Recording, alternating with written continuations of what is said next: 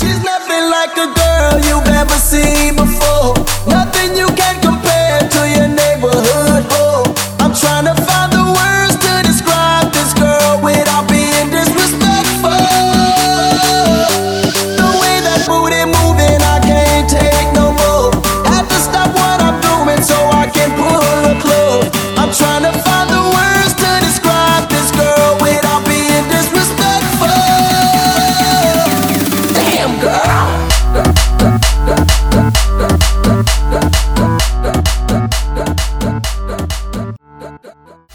She's nothing like a girl you've ever seen before. Nothing you can compare to your neighborhood hoe. I'm trying to find the words to describe this girl without being disrespectful.